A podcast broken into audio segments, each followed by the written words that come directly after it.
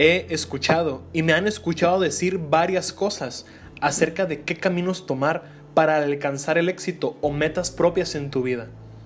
Pero hay una muy grande diferencia entre lo que alcanzas en un plazo determinado y dura solamente eso, un plazo determinado, a lo que alcanzas a su debido tiempo y dura para toda la vida. Hoy te quiero decir cómo alcanzar tu ideal en tu vida personal, sin dejar de lado que lo más importante es que lo alcanzarás dependiendo del empeño y el esfuerzo que le dediques. Primero, un ideal, como te dije al principio, es algo que dura para toda la vida. Algo que no se gasta, no se degenera y mucho menos desaparece. Es algo que realmente vale tu vida entera. Y no me refiero a que tengas que pasar tu vida entera buscándolo. No. Porque he escuchado muchos testimonios de personas que lo alcanzan llegando a viejos. Otros en sus medias edades por ahí de los 40 años o poco más. E incluso hay muchas historias de jóvenes que lo alcanzaron en un nivel máximo de concentración y lograron realmente descubrir su máximo ideal. Me acabas de escuchar decir las palabras máximo ideal. Y en retrospectiva, eso es, porque sencillamente lo es todo, y es lo que será para siempre. Yo hubiera querido que desde niños nos enseñaran a luchar por nuestros ideales y no por calificaciones. Así nosotros trabajaríamos por nuestros sueños y no por ganar quincenas o mensualidades.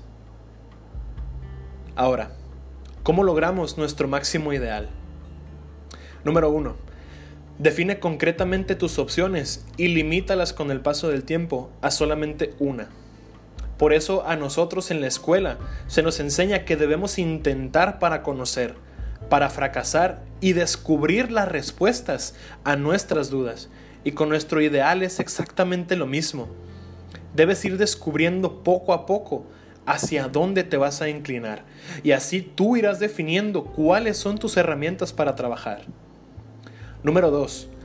Haz que se convierta en un deseo vigoroso, o sea, un sueño que realmente no sabías que estaba ahí, pero que estás dispuesto a luchar por él.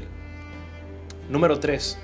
En tus opciones debes dividir dividir cada cosa que vayas a intentar con metas en corto plazo, para que así sea más fácil encontrar el camino correcto. Número 4. Proponte a ti mismo que lucharás cada día por descubrir quién eres realmente. Así descubrirás en dónde debes estar. Porque es verdad, cuando descubres qué es en lo que en realidad no solamente eres bueno, sino excelente, y tienes herramientas para hacer que otros mejoren, pues amigo o amiga mía, déjame decirte que estás mucho más cerca de llegar a tu ideal. Número 5. Aprovecha la fuerza de voluntad que se te fue otorgada.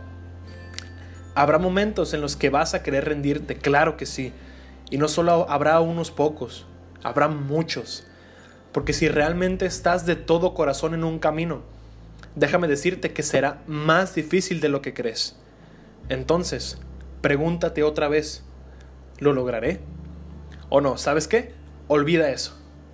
No preguntes, no cuestiones, no te cuestiones a ti mismo. Solo di y repítelo muchas veces todos los días. Lo voy a lograr. Y como dijo Bono, los únicos ideales que vale la pena tener son los que puedes aplicar a la vida diaria y al mundo. Y en efecto, tiene razón. Como dicen, vale la pena luchar por lo que vale la pena tener. No escojas un camino en el que parezca todo fácil. No escojas un camino donde haya más respuestas que preguntas. No te vayas por donde podrás salir en cinco minutos. Escoge un camino de dificultad y pruébate a ti mismo. Te darás cuenta de muchas cosas y tus respuestas conforme avances serán contestadas. Espero que te haya gustado este séptimo episodio, que hayas aprendido o reflexionado algo de lo que compartí contigo en estos momentos. Pueden seguirme en mi Instagram, aronlopez.18 y en mi Facebook, Aaron López. Como ya saben, mi nombre es Aaron y nos escuchamos en un nuevo episodio. Que estén muy bien. Saludos.